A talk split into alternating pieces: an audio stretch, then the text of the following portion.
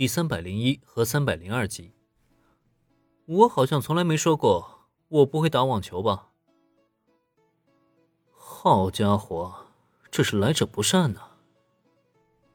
从这位下蛊同学眼中，林恩察觉到了不少异样，甚至包括他在看到小兰后下意识的退避，都被他敏锐察觉到了。也就是说，自己成了人家眼中的软柿子，随便就想捏上一捏呗。啊，我这张脸，嘲讽度已经这么高了吗？本来上午在空手道部来上一遭，就已经让林很无语了，结果下午在网球部也上演同样的情况。这就让他不由怀疑自己是不是已经开始朝着男性公敌的方向进化了，而且最关键的是，此番产生冲突的原因竟然还在护种彩家这个男生身上。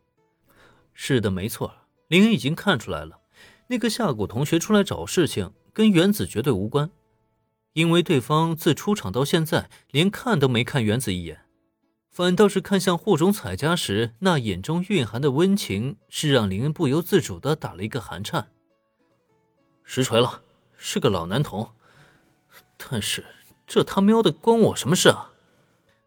说实话，林恩现在真的有一种薅住对方衣领，然后在对方脸上扇他十几个来回，让对方好好认清一下自己性取向的冲动。但在下一刻，他却心平气和的深吸了一口气，随即。好啊，既然这个同学愿意指导我，那就再好不过了。正好呢，我突然对网球也产生了一些兴趣。本来没打算回应对方，甚至还想着狠狠揍人的林恩，为什么突然改口了呢？理由其实很简单嘛。打卡任务已经发放，答应参加一场网球对练。打卡任务奖励：特殊技能，月前流高级网球技术。突如其来的打卡任务让林恩暂时放下心中的不满。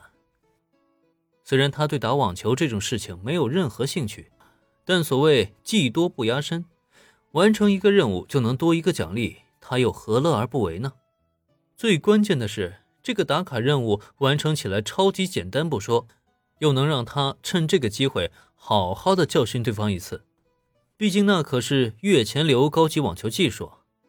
之前小兰打出那记发球很像杀人的网球，可现在林恩可是真真正正的得到了杀人网球的技术。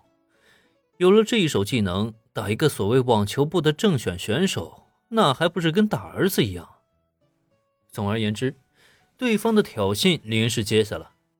在答应对方的下一刻，关于月前龙马所掌握的各种网球技术，也随着技能开启一并涌入林恩的脑海中。原子，你的球拍借我用一下。这一刻，林恩的表情自信，心情也十分轻松。但在听到他的话以后，林恩，你真的没问题吗？夏谷同学的技术在社团里可是数一数二，就算社长也不是他的对手。那个夏谷同学是出于怎么样的心思来当这个陪练？原子是看得一清二楚。也正因如此，他此刻才更加的纠结了。虽然原子对林恩是始于颜值，忠于颜值与才华，同时他也承认，自从认识林恩到现在，他就好像没见过什么东西能够难住这个男神，他就仿佛样样精通一般。但是，即使原子再花痴，他也知道人的精力是有极限的，就算他家男神再怎么厉害，也不可能真的样样做到精通啊。而夏谷那家伙，摆明了就是给林恩难堪。面对这种情况，他又如何能够不担心呢？放心吧，我没有问题。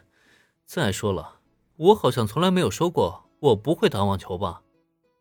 呃，这……看到林恩的笑容，原子愣住了。是的，他记起来了。